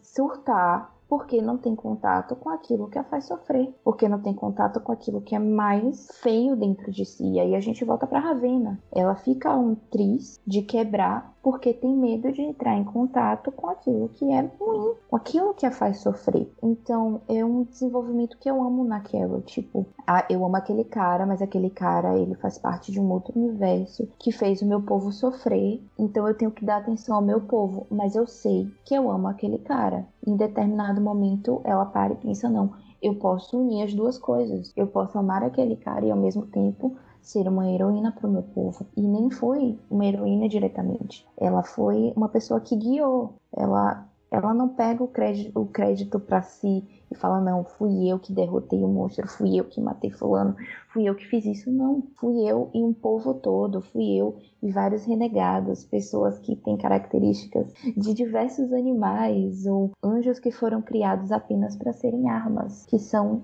filhos indignos, indignos, acho que é uma palavra, é uma boa palavra, né? Bastardos que nunca terão uma ascensão na vida, foram feitos para irem morrerem e seu nome será dado para o próximo que nascer. Então, eu gosto dessa força, desse tipo, eu tenho minha fragilidade, mas não é essa minha fragilidade que me faz uma pessoa fraca. Essa fragilidade me faz seguir além e lembrar dos meus objetivos. E eu quis trazer ela porque, infelizmente, eu acho essa trilogia um pouco injustiçada. E eu queria falar assim: alô, intrínseca, por favor, volta a publicar, por favor, eu te peço encarecidamente. Eu, as pessoas precisam conhecer essa trilogia, cara. Se tiver alguém interessado, por favor, conversa comigo, eu, eu te digo, assim, o de comprar nos sebos e tal. Só leia, por favor. Poxa, fiquei reflexiva. Porque, como conheço todo mundo aqui, fiquei super linkando as heroínas com as histórias de vida das pessoas, assim, né? Não, não tava analisando, não, viu, gente? Porque, assim, tô cansada dessa pergunta. Vitória, você tá me analisando? Não, não estou lhe analisando, mas acabo percebendo, né, como a identificação vai pela própria, pela própria jornada, né, pessoal. Então, assim, por último, mas não menos importante, me, myself and I. É, eu, euzinha, eu mesma. E as 32 personalidades que moram dentro da minha cabeça. Fragmentado.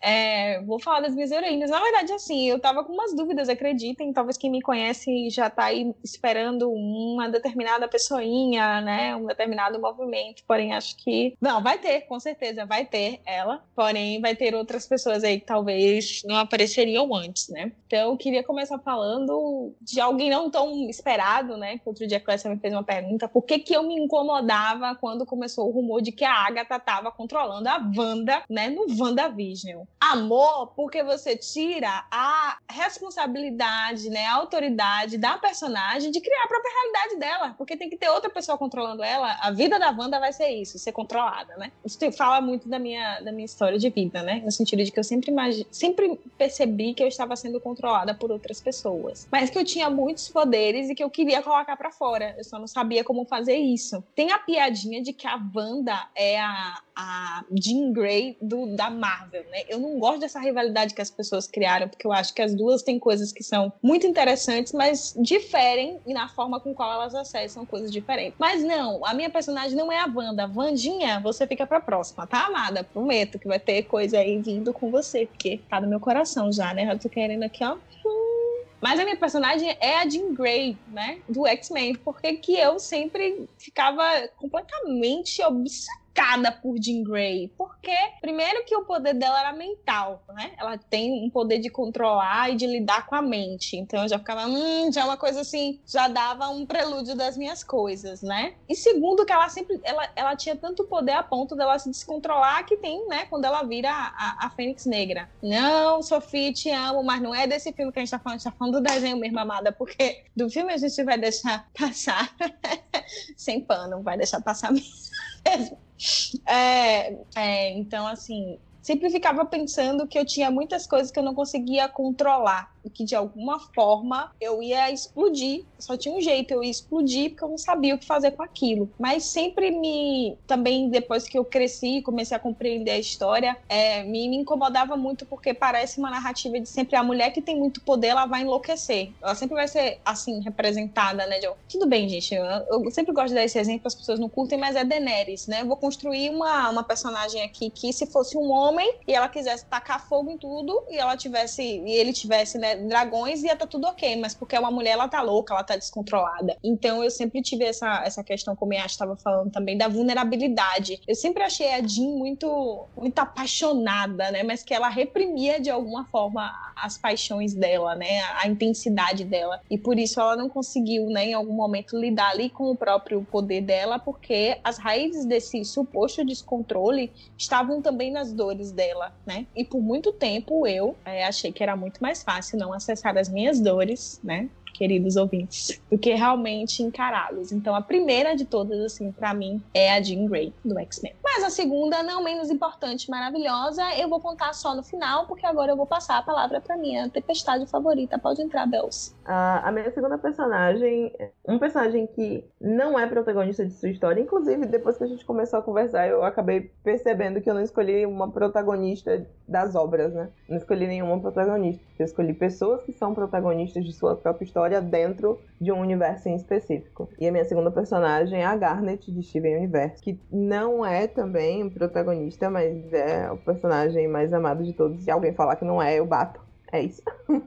não temos maturidade, apenas espanco. Ah, desde o começo, de novo, aquele do tô aqui com 30 anos nas costas, mas eu ainda procuro pe- pelo personagem que se assemelha com as características mais próximas a mim. Não é protagonista, mas deveria. No meu coração é. Eu não digo que não é protagonista, mas deveria, porque o Steven tem um lugar muito, muito importante. E eu só não tô trazendo ele em específico hoje, porque ele é homem. Mas só por isso mesmo. Senão eu teria trazido, inclusive. Mas tem lá no Maratona, vocês ouvem Maraminas, tem o Mas Chorando fica falando de aí. Steven Universo. a deixa, né, para o podcast, não é mesmo? Para que eu tome o controle mais vezes, onde falaremos de personagens masculinos que também, de alguma forma, né, Importante. contribuem para a nossa constituição. Inclusive, ele é um desses personagens maravilhosos que eu passo o meu pano pra última temporada. Ele foi lá e espancou as pessoas.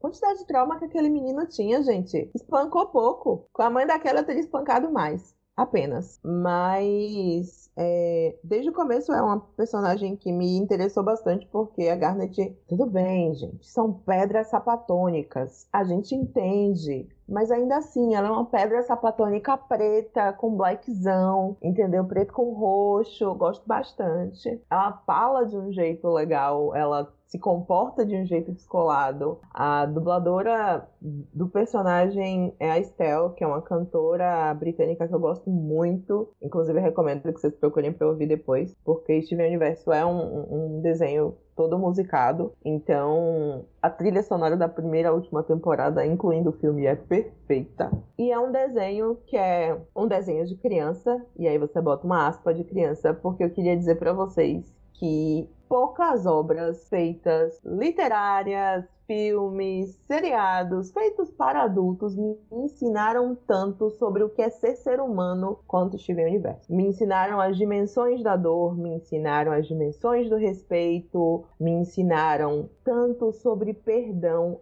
e ainda mais sobre perdoar a si mesmo. E a Garnet é essa personagem mostrada como muito forte desde o começo, a mais forte entre todas as Crystal Gems. Ela é literalmente a cola que mantém elas juntas. No entanto, ela também é um personagem extremamente vulnerável entre si, porque a Garnet é uma fusão. Ela é a fusão da Ruby e da Safira, que ambas, apesar de serem personagens completos e multifacetados por si só, também são personagens que têm suas carências e seus medos e suas inseguranças e que em conjunto elas se tornam essa outra pessoa, esse outro ser que aprendeu a se identificar e a se sentir e se perceber como perfeito, porque ela é uma conversa. Ela é nada mais, nada menos do que o diálogo entre duas almas muito bonitas que se complementam, sejam em suas inseguranças, suas infelicidades, suas felicidades, em sua sabedoria, no seu nervoso e sua impulsividade e a sua paciência e a sua calmaria. Ela é um ser perfeito, e aspas no perfeito, porque ela é um ser imperfeito. E a beleza disso pra mim é indescritível. É, eu não vou chorar, eu juro pra vocês. Estou deixando aqui a minha.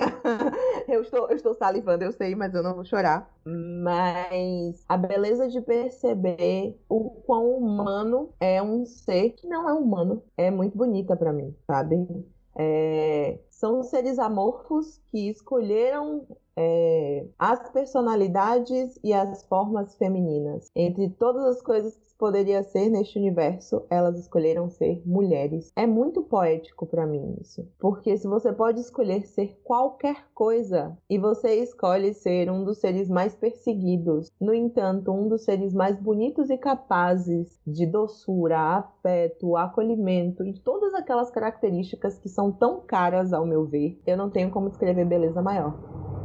Eu não tenho como descrever maior profundidade. Steven Universo é uma obra incrível, eu não tenho como recomendar menos, assim. Chorei horrores, chorei feito uma vagabunda, aquele selo ali, sabe? Chorei feito uma vagabunda em todos os episódios possíveis, principalmente nas últimas temporadas. E enquanto Steven e as Crystal Gems cresciam, eu crescia junto com elas eu aprendia muito sobre mim, eu aprendia muito sobre os meus limites, eu aprendia muito sobre respeito. E a Garnet me ensinou amor, porque ela é um ser feito de amor. É isso. Rapaz, por mim, pode acabar agora, porque assim, depois de um negócio desse, a gente fica até sem palavras, né? E assim, a mulher tá hidratada, porque se vocês vissem o tamanho da garrafa de água dessa mulher para poder ela chorar, entendeu? Assim, é, é forte, achei bonito. Ai, fixe. Não chorei, viados, olha só. Mas se tivesse chorado também ia dar um tom assim inesperado. Em nenhum momento do Tamborcast, eu tenho certeza, aconteceu isso. Entendeu? Nós a somos gente a revolução. até na pauta, gente. Onde é que a gente tava? Pra onde a gente ia?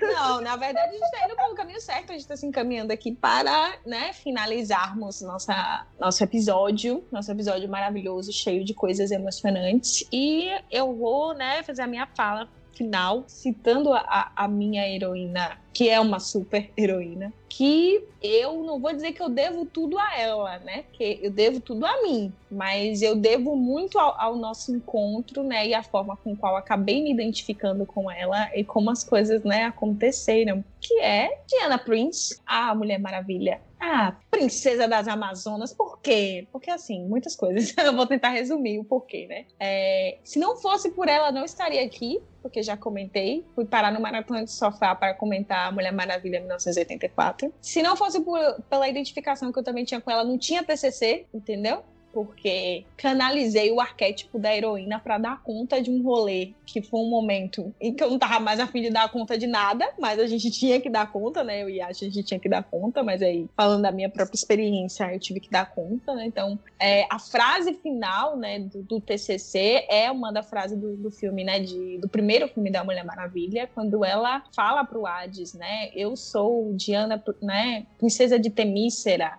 né? E aí ela reconhece o lugar dela e quando ela descobre que ela não precisa de uma espada para matar o deus da guerra, que é irmão dela, né, inclusive, ela é a arma. E assim como muitas das personagens que foram citadas aqui, ela é dual, porque ela é metade deusa e metade humana, né? E muito se fala sobre a relação dela, por exemplo, com Steve Trevor, enfim, etc. E eu sempre reafirmo, Steve Trevor é necessário no sentido de que ele é uma a parte que lembra ela que ela também é humana, porque se ela fosse só deusa, ela ia no rolê de Hades ali, meu povo, e a gente tava arrombado, porque ela ia tacar fogo no negócio mesmo. Então, assim, ela apareceu para mim muito porque eu estava habituada a ver muitos mais defeitos do que qualidades em mim. Então, estou muito habituada a, né, a achar que tudo em mim é muito ruim, né? muito, muito inferior. E o momento onde eu passei a me identificar, bom, como uma deusa, uma deusa, inclusive, que é agraciada em muitas das suas criações, né, das versões de criações por todas as deusas do Olimpo, ela carrega consigo várias versões e várias forças de várias outras mulheres. E querendo ou não, a minha criação foi muito mais por mulheres, né? Minha avó me criou, então assim, é uma mulher. Então todas as histórias da família estão ligadas a mulheres. Então eu, em algum momento eu perdi isso, né?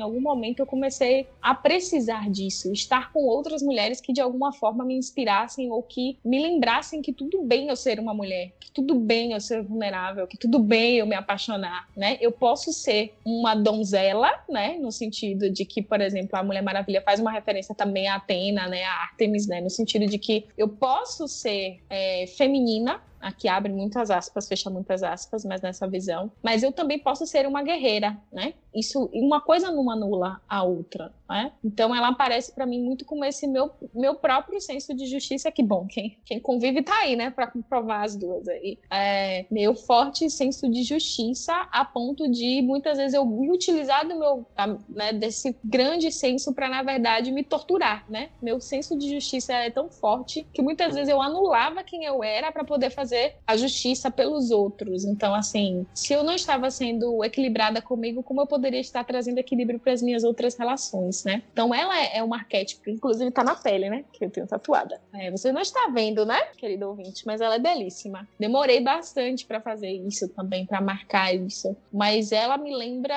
que há dualidade, né? Que há beleza e que há a possibilidade de vestir a armadura e ir para a guerra sem perder a minha essência. E além de tudo, eu não preciso ir para a guerra sozinha. Eu posso estar ao lado de outras mulheres que vão também né, para a batalha comigo, porque aquela ideia de que existe uma ilha de mulheres que tem uma sociedade ali matriarcal e elas funcionam entre elas, para mim aquilo é muito, muito necessário, que elas se ajudam, que elas, por mais que disputem nos esportes, elas não disputam entre si, né? Elas compreendem que existe um lugar para cada uma ali. Então, é muito forte, não é à toa que a minha marca profissional carrega tanto ela quanto a Elsa, né? Mas a Elsa é para um outro momento, é, mas carrega, né, o símbolo, acabou virando o símbolo da, da, da minha própria inicial, né? Para fazer referência a isso. E como as pessoas lembram, né? As pessoas mandam, ah, começou a virar o branding, né? As pessoas lembram, então criou uma, assim, uma identificação. Mas eu sempre tomo muito cuidado de que não é todo dia que eu preciso tá na guerra. Às vezes eu posso tirar minha armadura, botar ela para limpar e dizer hoje a minha luta vai ser de outro jeito. Então ela é um arquétipo que quando a gente se encontrou, né, uma personagem que quando a gente se encontrou, eu olho para ela e eu lembro da Vitória criança que achava que, bom, nada vai funcionar, nada vai dar certo, né? Eu ficava esperando uma heroína para me resgatar de algumas situações. E no final eu descubro que quem vem para me resgatar sou eu mesma, né? Mas que não preciso fazer isso sozinha, eu posso inclusive dar a mão para outras, né, ou, ou auxiliar outras a, a fazer esse movimento. Então, esse podcast inclusive tem também esse movimento, né, de que através das nossas falas você, querido ouvinte que esteja nos escutando é, se sinta acolhido, acolhida é, nesse movimento, né? Sendo você quem consome cultura pop ou não. Principalmente nos tempos difíceis que estamos vivendo. Acho que é um momento em que mais precisamos de acolhimento. Então,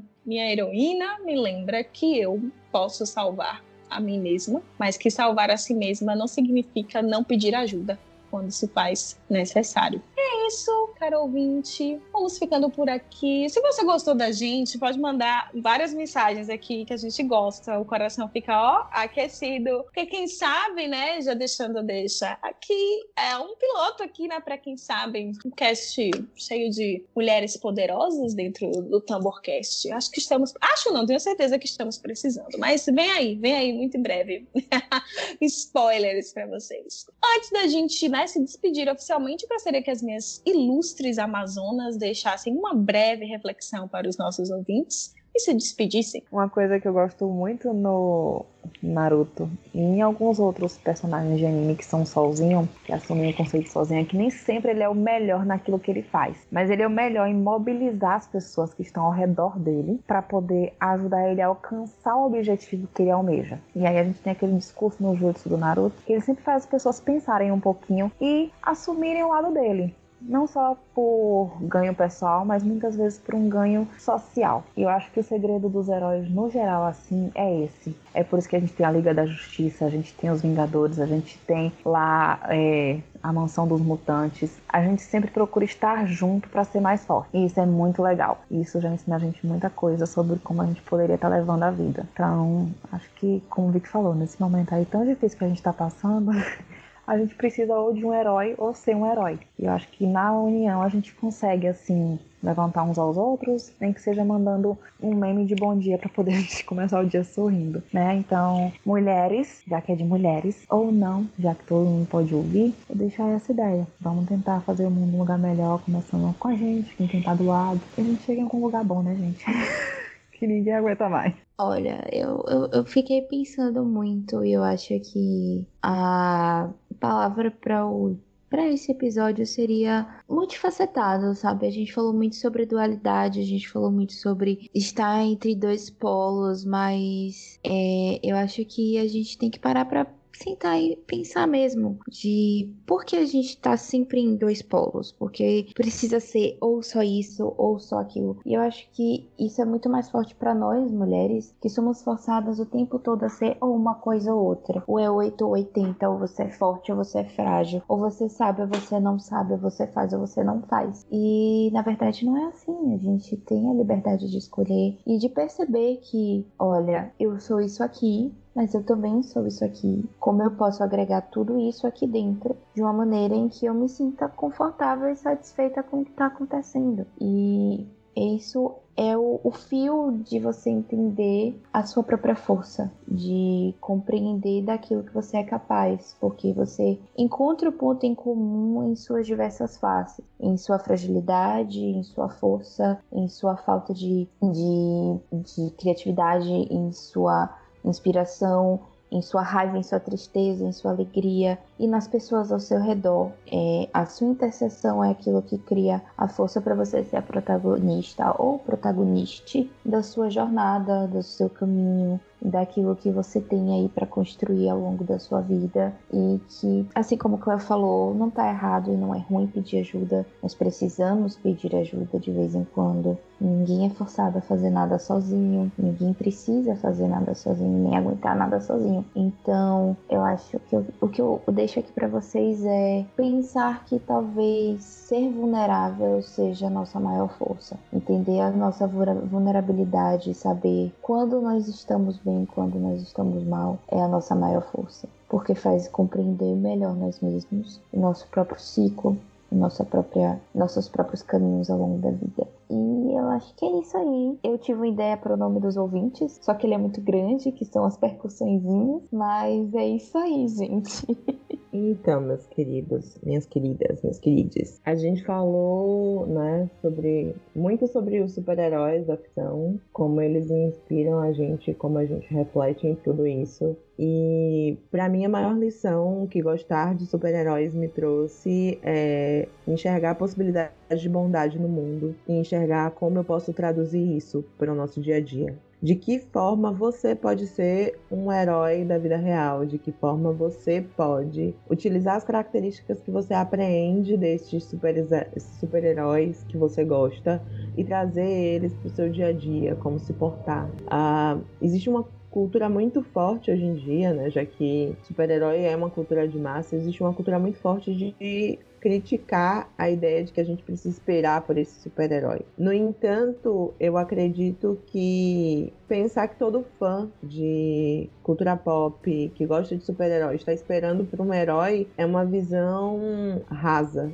porque no peito de cada criança que enxerga um super-herói e que se molda através dele, também tem a vontade de ser como ele. Então, talvez a resposta para tudo isso é se lembrar da sua criança interior e de pensar o que, que ela queria. Ah, mas a sua criança interior queria ser um super vilão. Por favor, ignore essa parte, deixe a sua criança interior para lá. Se você queria ser um super vilão, deixe a sua criança interior para lá, entendeu? Deixa ela quietinha, vai ali na terapia, discutir isso. Se você queria ser um super-herói, achou que botar uma capa nas costas e sair voando também, também, você também precisa ir. Não afoga ela não, por favor.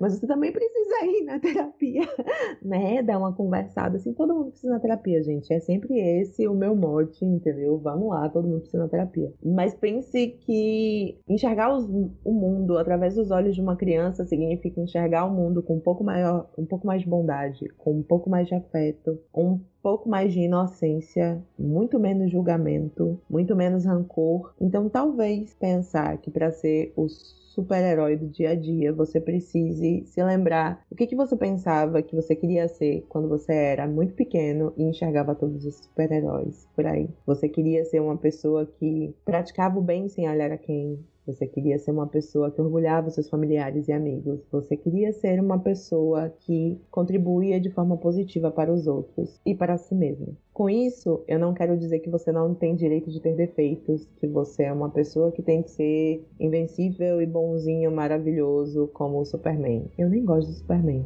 Queria deixar isso claro. Acho ele um saco. Eu gosto mesmo é de quando o herói tem um tonteirinho ali, ele é um anti-herói, ele tem seus defeitos, ele tem suas falhas. Eu gosto é disso mesmo. Dá para ser essa pessoa que tem defeitos, qualidades. Às vezes se irrita muito fácil, tem um temperamento meio desconcertante. Às vezes só quer poder abraçar aquele amigo botar no colo e cuidar dos problemas dele. Dá para ser as duas coisas. Dá para ser uma pessoa boa com defeitos. Porque, como diz o princípio ali oriental do Yin Yang, no bem existe um pouco de mal e no mal também existe um pouco de bem. Talvez se você só lembrar dessas coisas, nós que participamos desse podcast já ficaremos muito, muito felizes que você leve isso para sua vida. É isso, caro ouvintes. Ficamos por aqui. Esperamos que você acolha, reconheça, né, e tire potencial desse herói, dessa heroína interior. E que você não pode ser super, né, no sentido do, dos superpoderes que existem aí na ficção, mas você já é super graças à sua história, às suas vivências, às suas características, às suas vontades, aos seus desejos, ao seu jeito único de ser e que não tem nenhum problema, né? Ser quem você realmente é e que sempre podemos retornar às narrativas para recuperar a mágica que às vezes nos é tirada no real cruel da vida. Então sempre podemos regressar a Nárnia, sempre podemos regressar a Hogwarts, sempre podemos ir lutar ao lado dos Avengers, sempre podemos ser acolhidos na Mansão Xavier. Basta escolher o mundo que você quer visitar e entrar nele. É isso. Muito obrigada a todas as mulheres maravilhosas e que me inspiram de maneiras tão únicas, particulares e diferentes, com esses cabelos maravilhosos e coloridos, deixando a minha vida exatamente como eu gosto, colorida, porque eu gosto de cor, gosto de viver, eu gosto de intensidade. Muito obrigada por aceitarem o convite, muito obrigada por estarem aqui e abrirem os seus mundos mágicos, né? Para que outras pessoas visitem. É isso, pessoal. Esse foi mais um Tamborcast. Eu sou Vitória Letícia, a host por um dia. Eu vou tomar o lugar de Lucas com toda certeza. Até a próxima. Tchau, tchau.